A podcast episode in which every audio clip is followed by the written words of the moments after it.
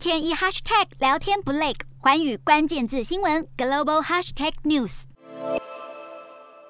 约旦河西岸的哲尼难民营十一日发生武装冲突，过程中一名阿拉伯半岛电视台资深女记者阿克莱不幸被乱枪击中，倒地身亡。阿克莱当时正在难民营附近报道难民遭突袭的相关新闻，虽然身上穿着防弹背心，也佩戴头盔，但却刚好被子弹击中脸部，据说还是被以色列军人所射杀。半岛电视台随即谴责以国军方，大骂以国军人故意且冷血射杀记者。以色列事后也出面证实，表示当天确实有在难民营进行军事行动，但却坚决否认射杀记者。以国总理甚至表示，阿克莱应该是在双方交火过程中被巴勒斯坦枪手给击杀，要求展开联合调查。阿克莱的同事们在悼念他时，称赞他是一名勇敢坚强的新闻记者，长期以来不断的为社会上的弱势族群发声，备受观众爱戴。他的死亡也引起大批民众愤慨。以国军方则已经在阿克莱被派往的约旦河西岸区域进行了长达一个多月的军事行动，而这一次的射杀记者事件